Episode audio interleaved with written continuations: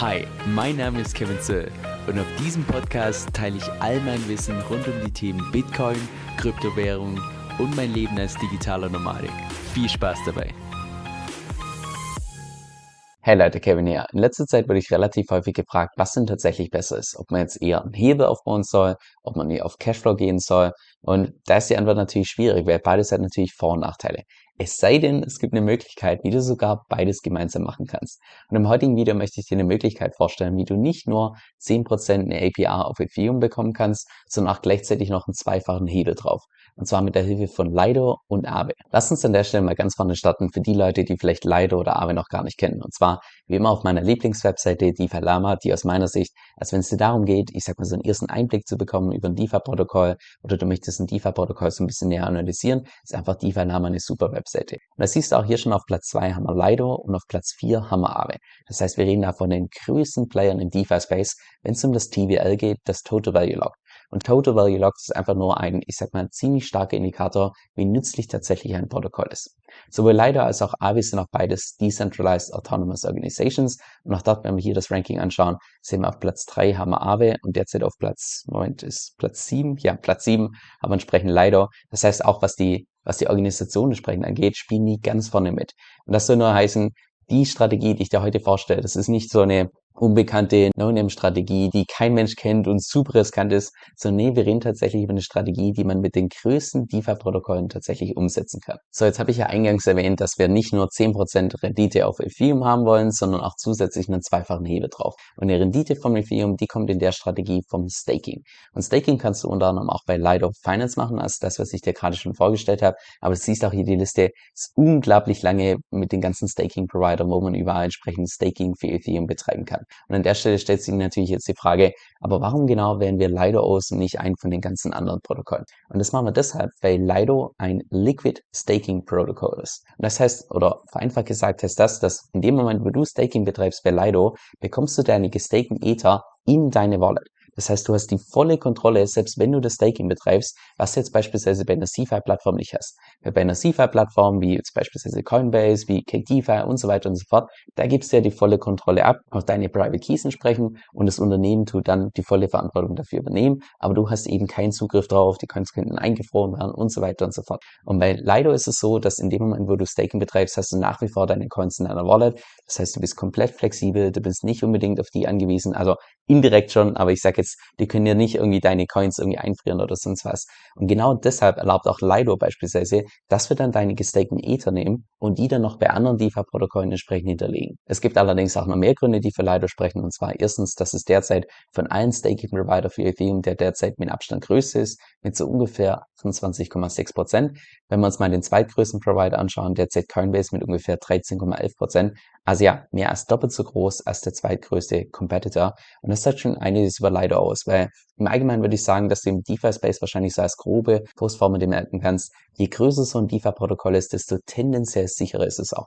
Natürlich gibt es da immer mal wieder die eine oder andere Ausnahme, aber im Allgemeinen, glaube ich, ist es eine Faustformel, die man durchaus so sagen kann. Zusätzlich ist es so, dass leider auch schon zigfach auditiert wurde. Du siehst ja auch die ganzen Audits bei GitHub, die du in der Theorie natürlich alle durchlesen kannst. Siehst auch hier auf der rechten Seite, die IT sind, das sind alle noch relativ jung, weil auch Lido an sich ein relativ junges Protokoll ist. Und ich würde mal sagen, der dritte Grund, der ebenfalls für Lido spricht, ist, dass sich die Kosten so im Rahmen halten, sage ich mal. Also die Kosten sind absolut Durchschnitt, würde ich sagen. Wenn du hier mal auf die Webseite gehst, kannst du ja jederzeit entsprechend nachschauen. Wenn du dann hier bei Ethereum auf Stake Now entsprechend draufklickst, kommst du zu dieser Webseite hier und dann siehst du hier die Reward-Kosten von ungefähr 10%.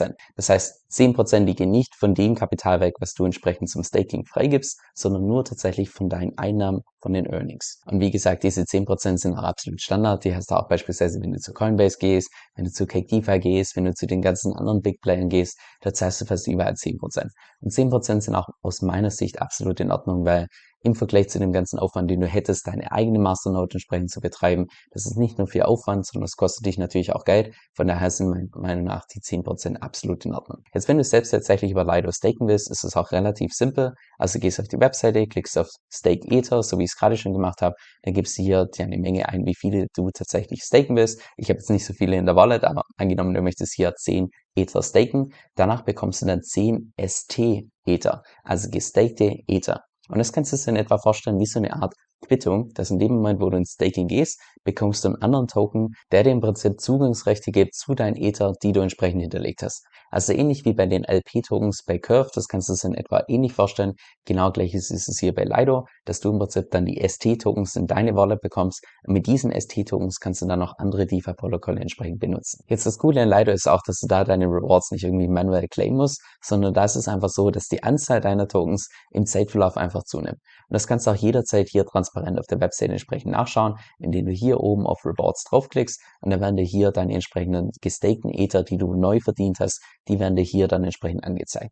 Und du kannst auch zu jedem Zeitpunkt deine gestakten Ether wieder umtauschen in Ether, indem du beispielsweise hier auf eine DEX gehst, wie beispielsweise Curve, suchst nach dem entsprechenden Pool mit gestakten Ether, gibst hier beispielsweise deine Anzahl ein, 10 Ether, tust die umtauschen in normale Ether, siehst du hier bekommst du nahezu eins zu eins die gleiche Menge von gestakten Ether wieder zu Ether. Jetzt habe ich ja eingangs erwähnt, dass wir nicht nur eine APR wirtschaften von 10%, sondern auch zusätzlich einen zweifachen Hebel aufbauen. Wenn wir jetzt allerdings mal bei Lido reinschauen, dann bekommst du derzeit nur in Anführungszeichen nur eine APR von so ungefähr 5,5%. Das heißt, knapp die Hälfte von dem, was wir tatsächlich erreichen wollen. Und genau an dem Punkt kommt jetzt beispielsweise Aave ins Spiel. Und Aave ist einfach nur ein Borrowing-Protokoll, was du eventuell auch schon von meinen vorherigen Videos kennst, was dir erlaubt, dass du Assets als Kollateral hinterlegen kannst und dann entsprechend einen Kredit aufnehmen kannst. Rein in der Theorie könntest du natürlich auch auf Make It Out zurückgreifen, auf die Aces App, das ist die Benutzeroberfläche. Da kannst du ebenfalls gestakte Ether hinterlegen, allerdings mit einer Überversicherungsgrenze von 160% und 185%, was relativ unattraktiv ist im Vergleich zu beispielsweise Aave. Das Aave einfach ein Vielfaches effizienter. Und an sich ist es auch relativ simpel. Die Vorgehensweise im Prinzip die, dass wir jetzt die gestakten Ether als Kollateral hinterlegen, dann entsprechend einen Kredit aufnehmen in einen Stablecoin, diese Stablecoins umtauschen, wieder in gestakte Ether, nochmals Kollateral hinterlegen, dann nochmal einen Kredit aufnehmen, dann wieder gestakte Ether damit kaufen und nochmals Kollateral hinterlegen, bis wir irgendwann mal die zweifache Menge an gestakten Ether als Kollateral haben und dann entsprechend einen offenen Kredit, sodass du in Summe die doppelte Menge an APR bekommst auf deine gestakten Ether und noch zusätzlich einen zweifachen Hebel, wodurch du dann natürlich auch die zweifachen Kursgewinne, genauso auch wie natürlich Kursverluste entsprechend mitnimmst. Und wie das funktioniert, nur, also ich werde es jetzt nicht eins zu eins mit meiner Wallet entsprechend durchmachen, aber nur von der Funktionsweise her, dass ihr auf der linken Seite, also bei den ganzen Assets, die du als Kollateral hinterlegen kannst, das suchst du jetzt entsprechend gestakte Ether. Moment, was sind sie? Die sind hier. Dann tust du hier entsprechend einfach auf Supply draufklicken. Die werden dir dann auch nicht grau hinterlegt angezeigt in dem Moment, wo du die in deiner Wallet hast.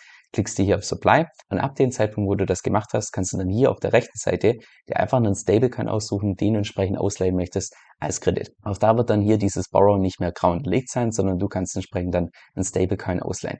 Also klassisches Beispiel, sagen wir mal, du hast 20 Ether, die du hier auf der linken Seite als Kollateral hinterlegst. Dann sagen wir mal, du nimmst einen Kredit auf 15.000 Dollar in dem USDC. So, jetzt hast du die neuen USDC in deiner Wallet.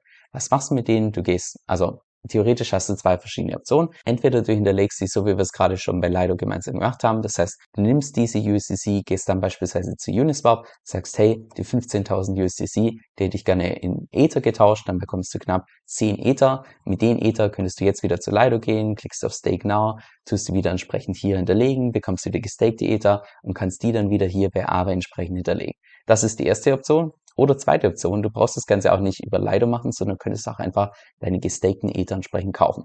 Das heißt, wie du da vorgehen würdest, zunächst mal hier USDC in Ether entsprechend tauschen und dann würde ich dir empfehlen, dass du für einen Tausch von gerade diesen ganzen, ich sag mal, Stable Pools, also von Assets, die preislich nicht stark schwanken, dass du da entsprechend auf Curve gehst und dann könntest du hier deine Ether in gestakte Ether entsprechend umtauschen und siehst, für 10 Ether bekommst du ungefähr derzeit 9,9 gestakte Ether.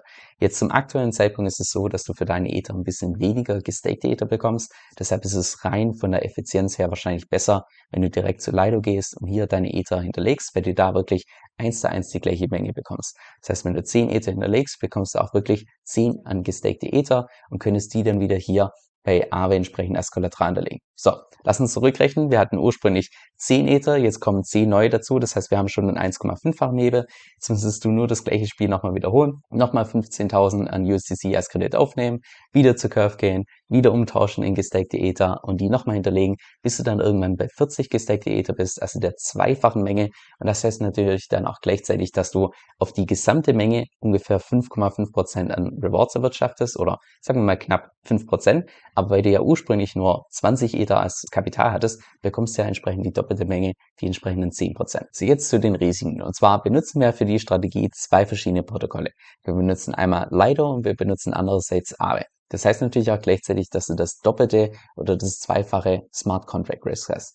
Das heißt, dass es irgendwelche Bugs gibt, irgendwelche Sachen, die irgendwelche Hacker entsprechend exploiten können. Das hast du jetzt doppelt, weil du natürlich zwei verschiedene DeFi-Protokolle verwendest. Und ja, wir reden da definitiv von den größten Playern im DeFi-Space und ich persönlich würde auch sagen, dass es also arg viel sicherer geht's wahrscheinlich nicht, aber trotzdem darf man einfach dieses Smart Contract Risk aus meiner Sicht nicht auf die leichte Schulter nehmen. Das wäre jetzt beispielsweise keine Strategie, die ich mit dem Großteil von meinem Portfolio machen würde, weil das für mich persönlich einfach zu riskant ist, weil ich nicht nur das eine Smart Contract Risk habe von dem einen Protokoll, sondern zusätzlich noch ein zweites mit dazu.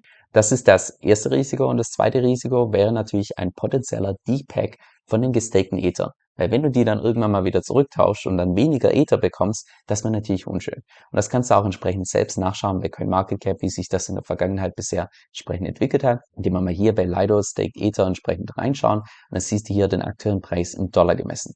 Der Preis in Dollar gemessen, der sagt uns relativ wenig aus, weil ja, wir könnten den jetzt den Preis, also den Chart vergleichen mit dem Ether Chart, aber müssen eine ganze Zeit hin und her springen, das wäre ein bisschen unpraktisch. Also gehen wir hier oben rechts auf die Währung, die wir entsprechend auswählen können, wählen dann nicht United, also nicht den US-Dollar aus, sondern entsprechend Ether. Also dass der Preis vom Lido Stake Ether in Ether gemessen angezeigt wird. Und jetzt schauen wir mal hier über den letzten Tag, okay, relativ konstant. Wenn wir jetzt hier mal, ich sag mal, über die letzten sieben Tage gehen, über den letzten Monat sehen, ja, ist doch relativ konstant. Es siehst allerdings immer mal wieder so Zacken, wo das Ganze ausarbitragiert wird. Wenn wir die letzten drei Monate sehen, sehen wir schon, uh, da gab es in etwas ein Depack von ungefähr vier Prozent.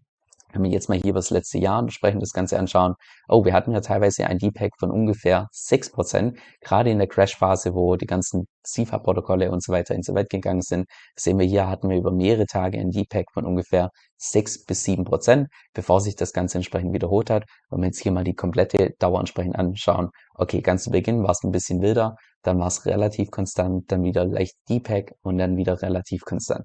Also siehst da, in dem Moment, wo du jetzt nicht auf den Preis drauf schaust von deinen gestakten Ether, kann es sein, dass wenn du die zurücktauschst, dass du einfach einen ungünstigen Preis bekommst. Und genau deshalb würde ich immer darauf achten, dass in dem Moment, wo du das umtauschst, dass wir dann möglichst in einer Phase sind, wo das Ganze relativ konstant ist. Jetzt ich persönlich kann mir nicht vorstellen, dass der gestakte Ether irgendwann mal später stark einen großen Depack hat, dauerhaft im Vergleich zu Ether.